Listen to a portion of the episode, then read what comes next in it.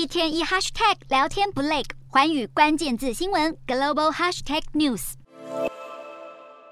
一份俄文请愿书在网络曝光，被指称是俄罗斯十八个市政区的市议员联署要求俄国总统普丁辞职下台。就连 CNN 也报道，市议员在请愿书中表明，普丁的领导已经过时，更不利于俄罗斯人民的未来。普丁侵吞乌克兰领土，饱受各界的反对抨击，也让他接下来的外交盘算特别受到关注。譬如即将在十五号展开的上海合作组织峰会，普丁就预计与中国国家主席习近平进行双边会谈。习近平自从二零二零年初疫情爆发以来，终于第一次出访，他会在十四到十六号对哈萨克与乌兹别克进行国事访问，然后再出席萨马尔罕的上合峰会。现在正值乌克兰在战场上展开反攻，还有一个月后的中共二十大，都让普丁跟习近平的这场会面时间点特别微妙。再说本月稍早，中国人大委员长栗战书才与普丁会面，表示要加强与俄罗斯的全方位合作，也被视为在替普习会铺路。此外，普丁也将出席十一月的 G20 峰会。看来，即便在步履维艰的外交舞台上，莫斯科当局也一如表态的不会放弃任何对外接触的机会。